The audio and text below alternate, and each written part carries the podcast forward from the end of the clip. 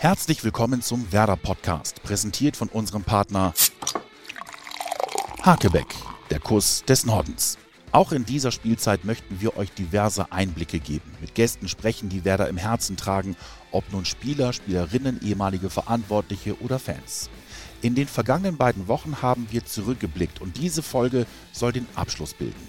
Vor vier Wochen fand das Wow, das Werder Opening Weekend statt. Dort traf sich Moderator Daniel Boschmann unter anderem mit unseren drei Geschäftsführern. Diese Gespräche waren aus unserer Sicht so interessant, dass wir sie euch gerne auch hier als Podcast anbieten möchten. Heute im dritten und letzten Teil mit unserem Präsidenten, Hubertus Hess-Grunewald. Stattgefunden hat dieses Gespräch im Viertel, genauer gesagt im Eisen. Für viele Werder-Fans längst mehr als eine ganz besondere Kneipe. Viel Spaß! WOW, wow, das Werder Opening Weekend ist dieses Jahr zur Saison 2021 euer digitaler Tag der Fans. Corona erlaubt es uns nicht, dass ihr zu uns kommt, aber haben wir uns dann entschieden, als Werder Bremen, ich in diesem Fall als Gast, mit diesem Mann zusammen und all den Menschen, die etwas zusammen zu, äh, ähm, zu, erzählen haben in diesem Verein. Wir kommen einfach als Werder Bremen zu euch, wann immer ihr wollt, on demand oder jetzt gerade auf dem Netzwerk, an dem ihr uns seht. Und wir haben versprochen, dass wir viele tolle Gesprächspartner haben und auf dich freue ich mich ganz besonders.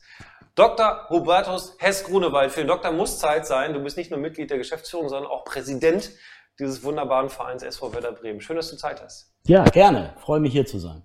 Hubertus, wir müssen eine Sache kurz erklären. Wir sind bei Fernando zu Gast im Eisen. Menschen in Bremen und umzu wissen, worum es da geht. Das ist eine Kneipe, das ist nicht nur eine Kneipe, das ist die Kneipe mit einer Werder-Seele in Bremen, im Viertel. Aber magst du aus deinen eigenen Worten mal berichten, was diese Kneipe für Werder Bremen bedeutet und was die Strahlkraft dieser vier Wände hier ist? Also das Eisen verbindet ja mehrere Dinge. Das eine, muss man sagen, ist einfach seine Lage. Ja, wir sind ja nicht weit weg vom Auge des Sturms hier äh, im, äh, im Viertel, direkt an der Silwall-Ecke. Und äh, das Eisen hat auch schon viele Stürme, glaube ich, miterlebt, die es hier im Viertel gegeben hat. Und zum anderen ist äh, dieses Eisen auch eine Art Seismograph dafür, wie im Grunde die Stimmung in der Stadt und auch unter den Werder-Fans ist. Weil hier im Viertel kommt viel zusammen. Äh, hier wird auch Haltung gezeigt. Hier wird auch Werder äh, im Hinblick nicht nur auf seine sportlichen Leistungen, sondern auch auf sein gesellschaftliches Engagement immer auch kritisch, konstruktiv begleitet. Äh, und deswegen kann man im Eisen mal sehr gut ablesen, ob wir gerade sagen, gut auf Kurs sind oder ob man sich auch wieder einer Kritik der Fans stellen muss. Und so ein bisschen kulminiert das hier. Das Eisen ist tatsächlich Kult. Die beiden Nachbarn in der Geschäftsführung, Klaus Filbri und Frank Baumann, hatte ich schon im Gespräch. Äh, bei dir, trotz deiner, auch deines Engagements in der Geschäftsführung, würde ich bei dir gerne gleich auf den Präsidenten zu sprechen kommen, weil das, glaube ich, auch in der Art und Weise, wie du mit diesem Amt umgehst und was es in dieser aktuellen Zeit bedeutet, sowohl Saisonabschluss, zum Glück ein guter, äh, und auch das, was uns in Zukunft begleitet, das würde ich gerne mit dir jetzt gleich besprechen. Vorher würde ich aber gerne mal mit dir zurück, also dass jetzt nur der Hubertus hier sitzt. Heidenheim. Die Rettung ist da, man weiß, dieses ganze Elend, diese Bleiweste ist endlich weg. Ich bin völlig verzweifelt als Fan. Ich konnte am Ende nicht mal mehr hingucken. Ich habe einen Graben um meinen Couchtisch gelaufen. Ich konnte nicht still sitzen. Was ging in dir ab in den ersten Sekunden, nachdem klar war, meine Fresse, das haben wir echt geschafft? Weil gesehen im Stadion habe ich dich. Da sah es eher nach einer Explosion aus. Aber ja, wie war es wirklich? Ja, das war auch so. Aber ich muss sagen, die, die eigentliche Explosion gab es ja, als Ludwig Augustinsson das 2 zu 1 in der Nachspielzeit für uns erzielt hat und damit nun klar war, jetzt haben wir das Ding endlich geschafft. Und als es dann wirklich diesen unsäglichen Elfmeter noch gab, wo ich auch dachte, mein Gott, was passiert jetzt eigentlich? Äh, da war, das war so ein kleiner Stimmungskiller. Also, weil ja auch nach dem Elfmeter nicht wieder angepfiffen wurde. Das war dann ja so direkt Schluss. Und ich hatte diesen Elfmeter und meine Empörung darüber noch gar nicht verarbeitet. Und bis dann die Erleichterung äh, sich ein bisschen Platz machte, das dauerte einen Moment. Und ich gebe zu, ich habe jetzt noch manchmal so kleine Momente, ähm, wo ich dann sage, es ist geschafft, Gott sei Dank. Also das ist wirklich, das lag auch ein bisschen äh, wie Blei auch auf der Seele. Und dieser Abend in seiner gesamten Dramaturgie, der war schon besonders. Ist das so ein bisschen, ich möchte es jetzt rausschreien, oder ist man eher völlig erschöpft und den Tränen nah. Wie ist es denn für dich? Ich glaube, das erlebt jeder für sich sehr subjektiv. Ich weiß, dass Frank und, und Flo Kofeld, der Trainer, äh, einen sehr intimen Moment hatten und sich einfach nur die Augen gesehen haben. Das konnte man auch im Fernsehen sehen. Ich glaube, ein Wort wurde gar nicht wirklich gewechselt. Jedenfalls können sich beide nicht an Wörter erinnern. Aber sie haben das Gefühl, sie hätten sich eine richtige Geschichte erzählt in diesem einen kleinen Moment. Hast du auch ein so ein Foto für dich gemacht? Ein so ein mentales Foto? Naja, wir hatten ja äh, den Moment, wo wir dann nach der ersten Erleichterung und die Mannschaft vom Platz kam, sind wir ja runtergegangen und haben die Spieler nochmal abgeklatscht, natürlich unter Abstandswahrung, aber wir konnten einmal so dann runterlangen. Äh, und äh, da kam Tim Borowski und sagte, war souverän, oder? und diesen Humor in diesem Moment äh, zu zeigen, das hat so ein bisschen auch den Knoten gelöst. Äh, und dann gebe ich zu, dann braucht man auch ein bisschen äh, Entspannung und da hilft einem schon mal eine Flasche Bier, äh, um das zu sagen. Oder drei oder so. Also äh, immer eine zur Zeit. Ja. Aber immer einmal mehr als vorher. Fakt ist, der Schuss vom Augustinsson hätte gerne einen halben Meter tiefer kommen können. Äh, dann hätte man auch gewusst, dass der reingeht. Man macht sich gar nicht ausmalen, wenn das nicht gefallen wäre. Fakt ist aber, das ist jetzt mit dem Haken dran. Ja, darf ich nur einen Satz Bitte. dazu sagen, weil ich äh, ein paar Mal ähm, auch schon jetzt zu Mitgliedern gesprochen habe bei verschiedenen Veranstaltungen. Und natürlich muss man, äh, wenn man die Saison eröffnet, auf die vergangene Saison zurückblicken. Und natürlich ist das Relegationsspiel in Heidenheim dann immer ein Thema. Und ich habe dann immer die rhetorische Frage gestellt, gerade in Bezug auf diesen Punkt Augustinsons äh, knapper Ball, unterkante Latte. Ich sage, was wäre gewesen, wenn er den an die Latte schießt und es steht weiter 1-1? Gibt Felix Brüch den Elfmeter auch bei 1-1 in der 96. Minute? Und all die Folgen, die sich daraus ergeben könnten. Und ich gebe zu, ich kriege sogar jetzt eine Gänsehaut, wenn ich das erzähle, weil dieser Gedanke äh, mich doch äh, umtreibt. Viele Menschen sagen, nein, den gibt er nicht. Und andere sagen, ja, den gibt er auch bei 1.1. Ich bin Gott sei Dank froh, diese Frage nicht beantworten zu müssen.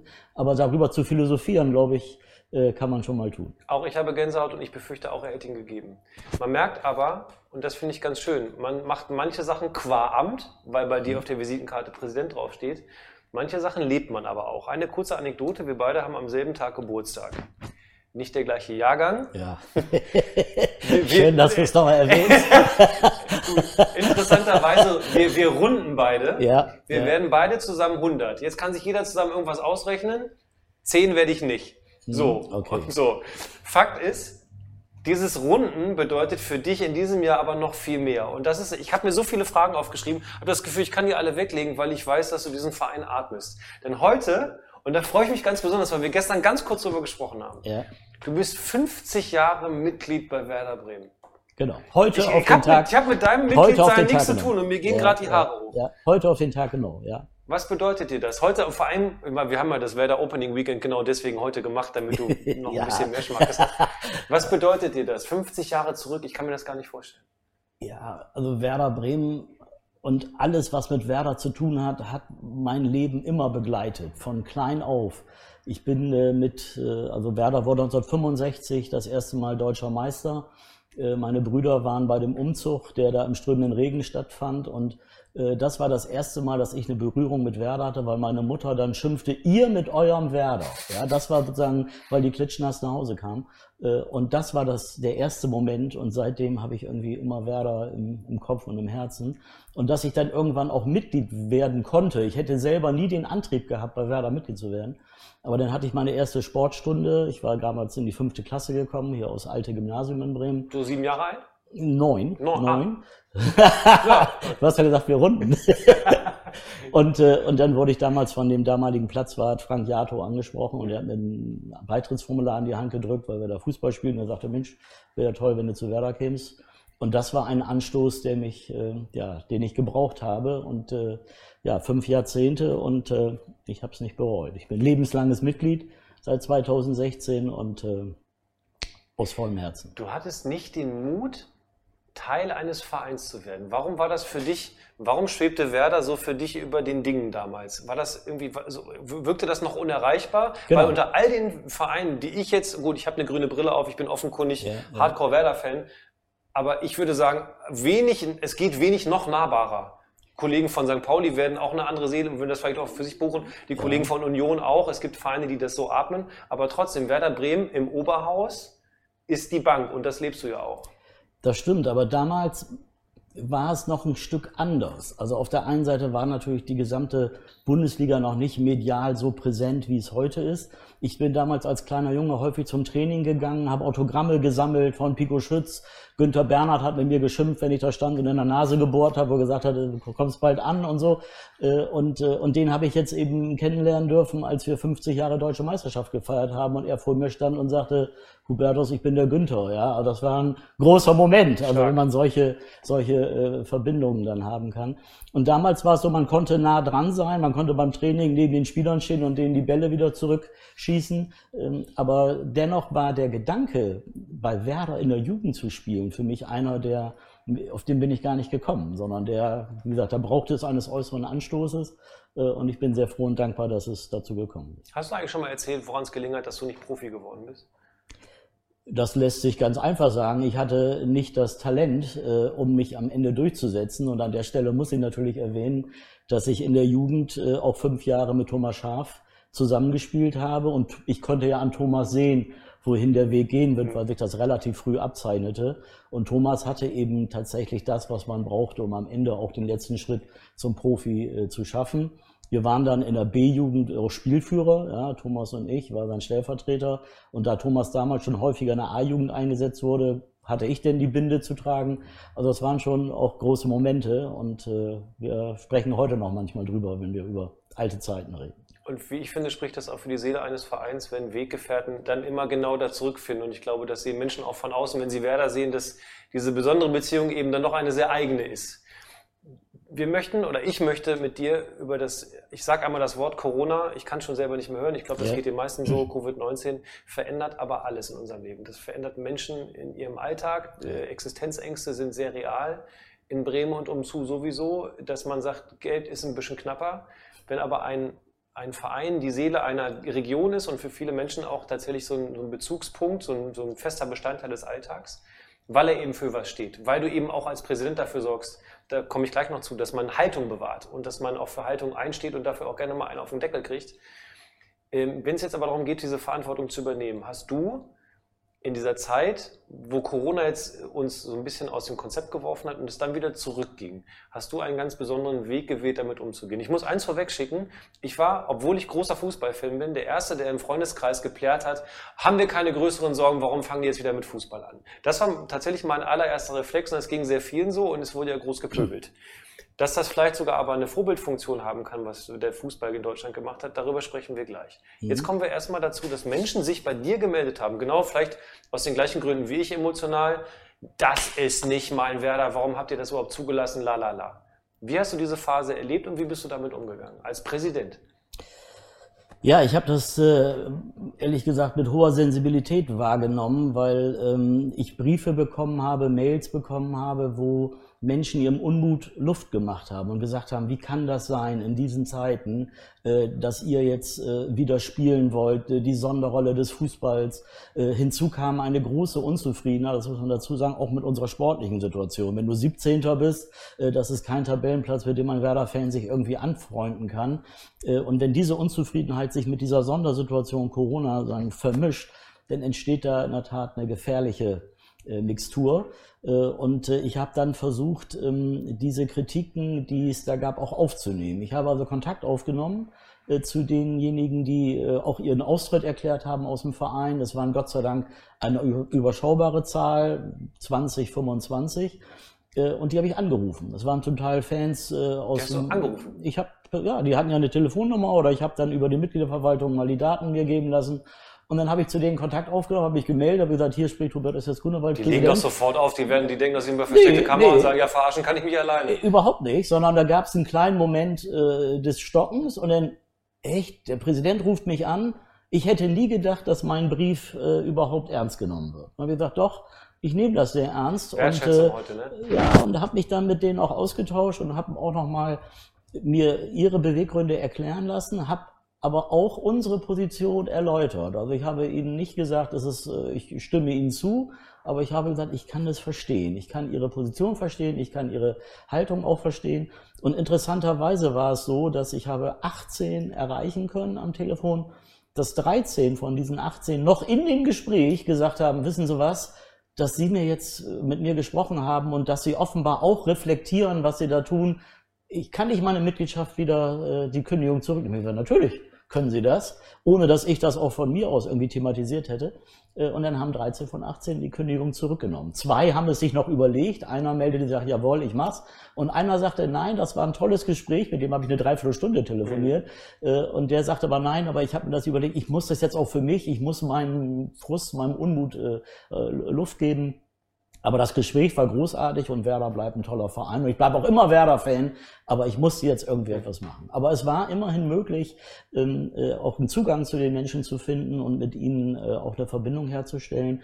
Und diese Entscheidung, die Kündigung der Mitgliedschaft zurückzunehmen, die hat mich enorm gefreut, ähm, aber die war nicht sozusagen beabsichtigt. Also ich habe das nicht proaktiv es ging angesprochen. Ums Prinzip jetzt. Es ging mir einfach nur darum, denen zu sagen, Leute, ich bedauere das, dass Sie Werder verlassen. Sie werden uns fehlen und äh, jeder, der Werder äh, den Rücken zukehrt, das äh, ist einer, der uns in der großen Werder-Familie einfach fehlt. Und diese Wertschätzung habe ich versucht zu transportieren und sie ist offenbar auch angekommen. Ich finde das ganz beeindruckend, muss ich sagen, weil ich das von Amts wegen erstmal nicht erwarte. Also man denkt immer, man schwebt so über den Dingen als Präsident und muss ja irgendwie den Laden so ein bisschen zusammenhalten. Jetzt geht es natürlich auch darum, zu erklären, das hast du dann ja in diesen Gesprächen gemacht, warum geht dieser Betrieb überhaupt wieder los? Es wird ja oft geschimpft, äh, viele Handballfans können schon gar nicht mehr hören, dass der Fußball immer mehr darf und die Randsportarten sowieso. Jetzt ist Werder Bremen natürlich nicht nur Fußball, sondern hat natürlich auch andere Sportarten im Portfolio ja. und spricht dafür auch für die Gesamtsportlage. Wie würdest du heute Menschen erzählen, warum es so gut war, dass der Fußball vielleicht auch durch seine Strahlkraft und natürlich auch mit Sicherheit durch seine Marktkraft wieder angefangen hat. Weil ja de facto hat jede europäische Liga gesagt, hätten wir es mal so gemacht wie die in Deutschland.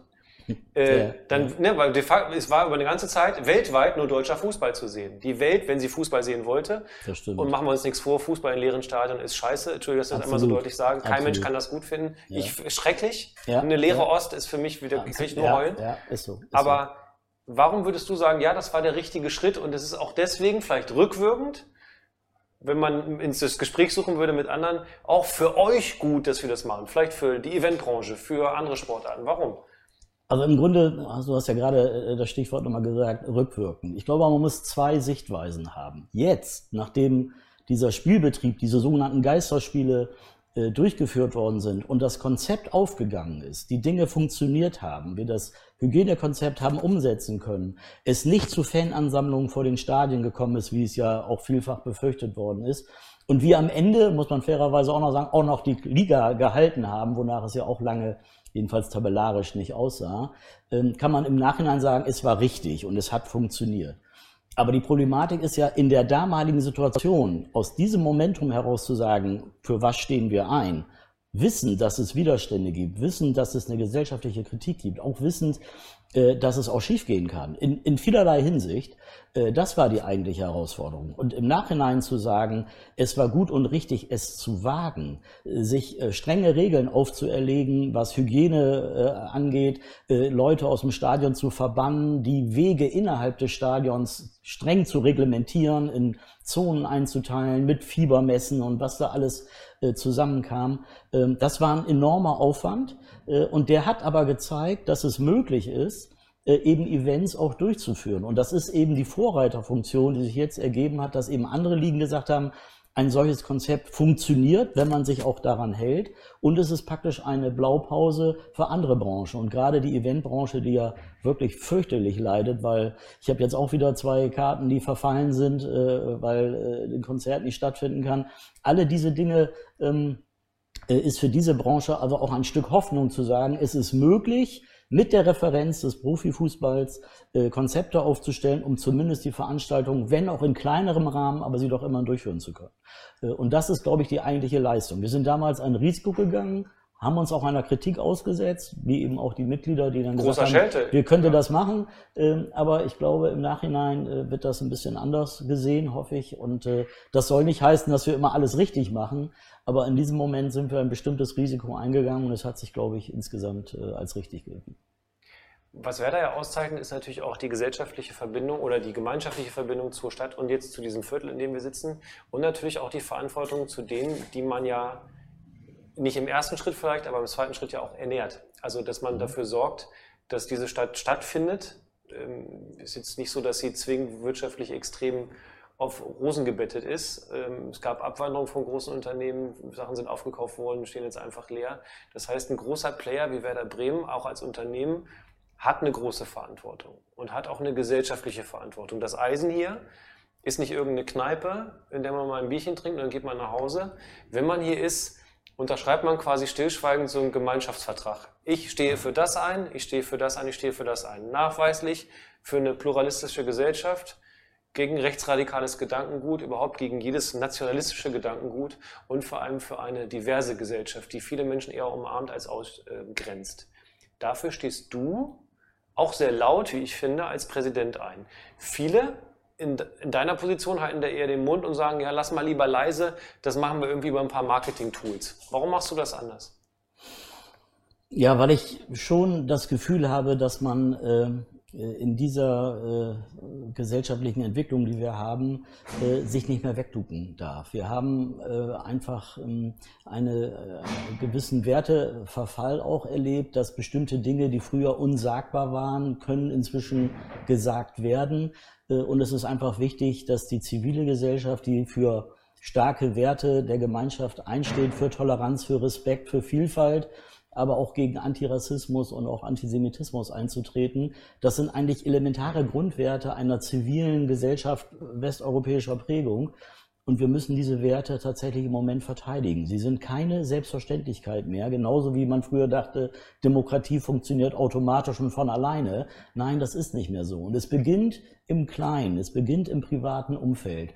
Das nette Essen mit Freunden äh, am Freitagabend und einer meint dann mal beim Glas Bier sagen zu können, das muss man doch mal sagen dürfen. Und da ist es wichtig, zu sagen, nein, das ich bin ich ja anders. nicht rechts, aber genau. So schreckliche und da muss man, man einfach mehr, ja. und da muss man ja. einfach auch eine Haltung zeigen. Man muss diesem Freund ja nicht äh, sagen die Freundschaft kündigen, aber man muss sagen, ich sehe es anders und es ist wichtig im privaten Umfeld, aber auch am Arbeitsplatz. Und jetzt die Frage und auch als jemand, der ein Stück weit in der Öffentlichkeit steht für Werder Bremen, ähm, auch diese Stimme zu erheben. Weil Werder steht auch für Werte. Wir haben das in unserer Satzung stehen, dass wir jedem eine Heimstatt geben, unabhängig von seiner äh, Gesinnung, von seiner sexuellen Orientierung, von seiner Herkunft. Von Regenbogenfahne an der, an der Ecke, muss das sind alle, alles Themen. Ich war ja auch äh, letztes Jahr äh, Schirmherr vom CSD hier und so. Also das sind schon Zeichen, die wir setzen, einfach sagen, wir stehen für diese Werte, die wir in unserer Satzung haben. Und es reicht nicht mehr, es leise zu tun. Man muss ab und zu auch mal sagen, wir stehen dafür ein. Ohne jetzt aber auch zu missionieren, sondern einfach zu sagen, es gibt auch noch diese andere Position in dieser Gesellschaft, um die man sich versammeln kann. Äh, und äh, da ist auch Werder Bremen ein Leuchtturm oder auch bildlich ein Lagerfeuer, um das man sich dann äh, scharen kann. Das ist ein schönes Bild. Es geht ja auch gar nicht darum, ein radikales einen radikalen Gegenpol zu bilden, sondern man muss ja auch umarmen können, wenn man alle Menschen genau. ausschließt, die gerade genau. jetzt gerade aus Existenzängsten tatsächlich auch vielleicht sagen, ja, mir geht's ja. nicht gut und ich weiß ja. nicht, wie ich damit umgehe. Ich glaube, diese Angst muss man tatsächlich ernst nehmen, obwohl Angst ein sehr diffuser Begriff ist. Ich möchte mit dir ganz kurz über modernen neuen Fußball sprechen. Neuer Fußball klingt so, ah toll, neuer Fußball ist was Schönes, wir gehen in die Zukunft. Mhm. Interessanterweise geht Werder ja sehr clever in die Zukunft mit E-Sports. Sehr früh ein, mhm. ein anderes Feld angedockt an den Fußball gesehen. Ja. Wir bleiben auch beim Fußball, nicht bei ja. irgendwelchen Shootern oder sowas. Ja.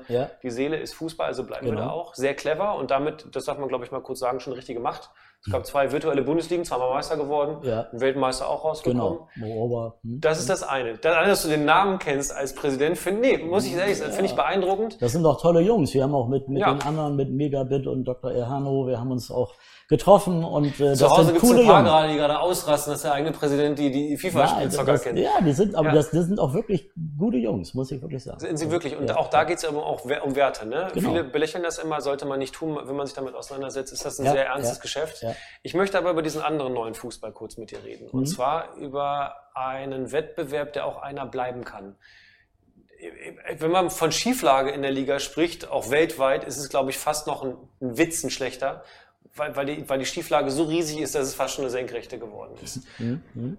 Wie willst du als Präsident, wie will Werder Bremen als Verein dafür sorgen? Denn es gibt ja de facto Mittel in anderen Ligen. Man kann nach Amerika gucken, nicht, dass man sich da alles abkopieren müsste, aber ja, ja. Salary Cap bestimmte Grenzen an Geldausgabe, sodass ein Wettbewerb stattfinden will, äh, kann. Wie willst du dafür sorgen, dass eine Liga nicht total langweilig und, und irrelevant wird? Ja, genau dadurch, äh, dass wir uns in, in dieser Frage auch positionieren, äh, uns auch eine eigene Position äh, erarbeiten. Das haben wir schon getan in einem Workshop mit der Geschäftsführung, gestern mit einem Workshop auch mit Fanvertretern, wo wir uns intensiv zu diesen Fragen nochmal ausgetauscht haben.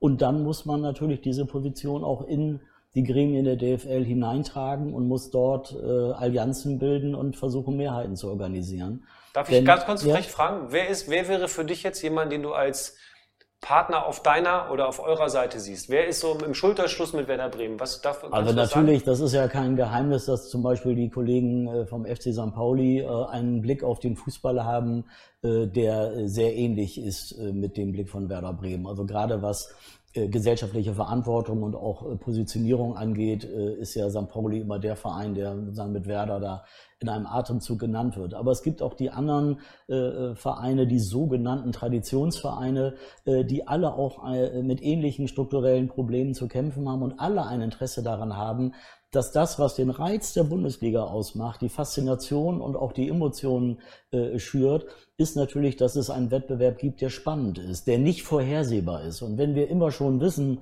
äh, dass Bayern München Meister wird, äh, dann ist das in der Tat irgendwann langweilig. Und jetzt haben wir es achtmal hintereinander erlebt, äh, eine Zeitphase, die äh, wie ich finde, dann schon für den Wettbewerb und für die Attraktivität der Liga, das muss man ja auch dazu sagen, äh, problematisch ist. Wir haben es ja in den 70er Jahren gehabt, dass sich Bayern und Gladbach immer mal mit drei Titeln am Stück abgelöst haben, aber ich glaube, damals hat man das nicht so als Problem empfunden, weil vielleicht auch die Dominanz jeweils nicht äh, so groß war. Aber wenn wir jetzt schon darüber reden, ob Bayern München zu Ostern oder vielleicht schon zu Weihnachten Meister ist, dann muss ich sagen, dann macht es auch keinen Spaß mehr. Sondern gerade die Nichtvorhersehbarkeit ist doch das, was den Reiz ausmacht, dass wir ins Stadion gehen und uns alles äh, sagen auch drumherum äh, antun als Event, weil wir sagen, aber das Entscheidende ist immer zweimal 45 Minuten und am Ende wissen wir noch nicht, was passiert. Also. Bin ich Romantiker oder einfach naiv zu glauben, dass es da tatsächlich demnächst irgendwann eine, eine zielführende Lösung gibt? Oder bleiben wir in dem, was wir jetzt so als Bundesliga kennen, in dem System, bleiben wir die ersten, die nächsten fünf bis x Jahre so? Also ich glaube, dass ähm, die DFL nach meiner Einschätzung es sich nicht erlauben kann, einfach zu sagen, wir machen weiter wie bisher, sondern es muss auch ein klares Zeichen an die Menschen, an die Fans in die Gesellschaft kommen, zu sagen, wir haben verstanden, wir haben uns ein bisschen demütig gezeigt äh, in der Zeit, als Corona ganz aktuell war und es keinen Spielbetrieb gab und gesagt, wir müssen umdenken und wir müssen jetzt eine Taskforce bilden. Aber die soll jetzt erst beginnen. Und jetzt muss man sehen, wie dieser Prozess läuft. Und äh, wenn am Ende dann ähm, nichts rauskommt und man sagt, wir lassen doch alles, wie es ist, dann hat man, glaube ich, viele Erwartungen geschürt und wird viele Enttäuschungen hervorrufen. Und dann muss man auch äh, der Gefahr ins Auge sehen, dass vielleicht der ein oder andere Fan sich abwendet. Und das wäre schade, dass wir volle Stadien haben, äh, dass wir aber es auch ermöglichen, dass Menschen äh, mit jedem Einkommen sich eine Karte leisten können, ob nun Stehplatz oder Sitzplatz oder VIP-Lounge. Ähm, das ist wichtig, dass wir sozusagen die Gesellschaft auch komplett im Stadion abbilden können. Und äh, das muss uns auch weiterhin gelingen. Und wenn wir dieses Zeichen als DFL nicht senden können und sagen können, wir haben verstanden und wir ändern, ändern bestimmte Dinge, manche Dinge müssen sich auch entwickeln, die kann man nicht sofort den Schalter äh, umlegen, äh, dann, äh, dann laufen wir Gefahr, dass die Bundesliga ihre Attraktivität verliert und das kann nicht in unserem Interesse sein. Mhm. Und äh, ein paar Dinge muss man einfach auch mm, anstoßen und die müssen sich entwickeln. Ich will nur ein, ein Beispiel nennen. Im Moment ist es so, dass im Rahmen der Lizenzierung in der DFL im Grunde nur die Liquidität entscheidend ist. Das heißt, du musst äh, zu Beginn der Saison deutlich machen, ich habe genug Geld, um die Saison durchzufinanzieren und all meinen Verpflichtungen nachzukommen. Woher das Geld kommt, interessiert aber nicht. Wenn, mir das, ein, äh, wenn mir das ein Scheich oder jemand hinlegt, das äh, kratzt keinen. Und da muss man vielleicht mal drauf schauen und sagen, wie bewerten wir das eigentlich, woher das Geld kommt? Und das Zweite ist, dass man auch äh, seriös wirtschaften muss und sehen muss, dass die Clubs zum Beispiel auch, die ja auch äh, fast überwiegend jetzt auch als Kapitalgesellschaften organisiert sind, dass sie eben auch ein positives Eigenkapital haben und dadurch deutlich machen, dass sie Gewinne erwirtschaften und nicht immer nur defizitär arbeiten. Äh, das sind so Zeichen, aber das kriegt man eben nicht von heute auf morgen hin, weil mhm. negatives Eigenkapital für die Clubs, die es haben, kann man nicht sozusagen in einem Jahr äh, aufbauen. Da muss man sich einfach auch sagen, man macht sich auf den Weg. Unser halbstündiges Treffen ist ja für viele Menschen dann auch irgendwann im Internet abrufbar. Deswegen muss man es kurz politisch einordnen. Bund und Länder haben sich jetzt gerade diese Woche vor der letzten Augustwoche darauf geeinigt, dass Großveranstaltungen mit mehreren tausend Leuten schlichtweg einfach nicht möglich sind aktuell. Da blicken wir den, den Fakten ins Gesicht. Wir wissen nicht, wie es mit diesem Virus weitergeht, mit Corona. Jetzt habe ich es leider schon wieder gesagt. Mhm. Jetzt wollen wir aber irgendwann wieder in die Stadien. Und wir brauchen dann ein wie auch immer geartetes Hygienekonzept, das man dann einem wohlgesonnenen Insenator vorlegt, der dann sagt, ja. hey, das lese ich gerne, das Konzept, ich bin auf eurer Seite. Ja, ja. Ähm, wie könnte sowas aussehen und äh, ab wann glaubst du wirklich, also vielleicht hast du andere Informationskanäle, können wir wieder mal irgendwie Fußball gucken? Es klingt bekloppt, wie es früher einmal war. Also ich glaube, bis wir den Fußball erleben, wie er früher einmal war, nämlich mit vollen Stadien, mit einer ungehemmten äh, Emotion, äh, das wird noch lange dauern. Das, was wir jetzt erstmal anstreben können und müssen, ist, dass wir zumindest erstmal Teilzuschauermengen ins Stadion bekommen. Das schafft natürlich auch Ungerechtigkeiten, weil wir eben nicht alle reinlassen können. Wir haben bei Werder dann aber die Entscheidung getroffen, wenn wir soweit sind, werden wir das rollierend machen, dass also nicht immer dieselben kommen, sondern jeder dann in den Genuss äh, des Stadionbesuchs kommen soll. Und allein das zu organisieren, in einer Größenordnung, die wir jetzt gerade errechnen, vielleicht von 10, 12.000 Zuschauern, mehr wird nicht gehen, mhm. weil man auch die Abstände wahren muss. Auf den Tribünen ist das gar kein Problem. Da kann ich 1,50 ausmessen und die Leute hinsetzen, aber Zuschauer sind ja dynamisch, ja, die wollen zum Kiosk, die müssen auch mal äh, die, das WC Die aussuchen. machen einfach nicht, was man sich da vorhin genau, hingezeichnet hat, genau, so eine Genau, so ist das. Und am Einlass äh, habe ich äh, Themen, wo ich ähm, Abstände wahren muss. Ich habe die Zuläufe, die Mundlöcher, die auf die Ränge führen. Äh, und ich habe natürlich An- und Abfahrt, äh, ob nun im Pkw oder im ÖPNV. Das sind die Herausforderungen, die wir ganz schwer äh, auch äh, steuern können. Und da muss man eben sehen, ist die Politik bereit, mit uns aufgrund der guten Erfahrungen, die wir im Frühjahr gemacht haben, zu sagen, ja, das ist ein kalkulierbares und politisch vertretbares Risiko äh, oder ist es das eben nicht? Da, diese, vor dieser Frage stehen wir. Wir werden jetzt erst einmal bis Ende Oktober keine Zuschauer im Stadion haben äh, und wir hoffen, dass sich vielleicht die Infektionslage so entwickelt, dass wir dann langsam anfangen können. Aber ich kann seriös keine Prognose wagen. Ich wünsche es mir je schneller, je besser, weil dann würde einmal auch die Infektionszahlen würden zurückgehen und zum anderen die Fans, die nicht ins Stadion können und darunter richtig leiden. Äh, ich habe im Zillertal mit Fans sprechen können, die glücklich waren, dass sie die beiden Freundschaftsspiele haben sehen können, weil sie gesagt haben, endlich mal wieder Werder live gesehen äh, und nicht nur äh, am Fernsehen. Äh, Austria Lüstenau ist jetzt nicht der Gegner, der einen mit der Zunge schnalzen aber lässt. Immerhin. Aber, aber man hat ein Spiel gesehen und da war richtig was sozusagen auch emotional los und viele, ja toll, dass wir das sehen. Also die Fans wollen einfach wieder rein äh, und umgekehrt wir, die dann äh, in einer ganz reduzierten Zahl, Heimdelegation sind nur acht Personen, die dann dabei sein dürfen, ist auch kein Vergnügen, im leeren Stadion zu sitzen, wo sonst wirklich das Stadion lebt und brodelt. Da müssen wir das vorher mal. Witterst du das auch? Der Kollege da hinten in der Regie, der hat schon kalten Schweiß. Ich wittere den. Das heißt, wir sind längst über unsere 30 Minuten hinaus und ich habe befürchtet, dass das passiert. Du bist Präsident von SV Werder Bremen. Wir müssen ganz kurz über die Fußballdamen sprechen, wie ich ja. finde, die einen tollen ja. Job machen. Hier im Eisen wurde damals die Aufstiegsparty gefeiert. Man riecht's förmlich noch. Fernando sagt, ein, ein, ein epischer Abend, ja. den man so vielleicht nicht erwartet hat. Das sind auch tolle Nachrichten, die man von den Damen nochmal sagen muss, weil wir sonst bleiben wir im Männerbereich. Ist auch blöd. Äh, wir stehen für mehr als das und als du das. Ich denke, das muss man auch mal hervorheben, dass da ein ganz, ganz toller Job gemacht wird und vor allem auch im Jugendbereich, im Leistungszentrum. Äh, habt ihr ein tolles Konzept für die Zukunft? Ja, also in der Tat, äh, um nochmal das. Das musst du jetzt natürlich leider schnell machen. Ich weiß nicht, ja, die Frauen sind aufgestiegen, obwohl auch die Liga abgebrochen wurde, Corona-bedingt, ja. aber sie waren weit vorne. Und jetzt sind wir zum dritten Mal in der ersten Liga. Hoffentlich halten wir uns jetzt länger als in der Vergangenheit. Die Handballdamen haben die Liga halten können, auch Corona-bedingt durch den Abbruch. Ähm, Im Schach sind wir ohnehin immer äh, ganz gut dabei und also wir haben da schon sehr viele positive Beispiele. Unsere Tischtennismannschaft hat das erste Mal seit 2013 die Playoffs erreicht. Eine tolle Leistung in wirklich der stärksten Tischtennisliga der Welt als SV Werder Bremen mit Matthias Falk als amtierenden Vize-Weltmeister an der, an, am, am, Tisch. Ähm, und äh, leider spielten die dann ihre Playoffs auch ohne Zuschauer. Ja, das sind alles Dinge, die auch für diese Sportler, die eine solche tolle Leistung gebracht haben und dann in einer leeren Halle äh, da mit zwei Fernsehkameras begleitet und einem Betreuer spielen müssen, das ist Gerade dann, wenn es mal mehr Aufmerksamkeit gibt genau, in den Playoffs, dann genau, wird es wirklich eng ja, wird. Ja. Ich finde es allein beeindruckend, dass du alle namentlich kennst, dass du alle weißt, dass du bei allen weißt, wie es gerade läuft. Das finde ich toll. Das spricht dafür, dass du ein Präsident bist, der diesen Verein lebt. Deine Frau wird ein Liedchen davon singen, lieben Gruß. ja. Wir begleiten dich. Äh, ich weiß gar nicht, ist es denn bekannt, wann du Geburtstag hast oder ist das äh, im Internet nicht nachzulesen? Ich glaube, im Internet ist es nachzulesen. Darf man das nochmal sagen? Muss es sein? Nö, muss nicht sein.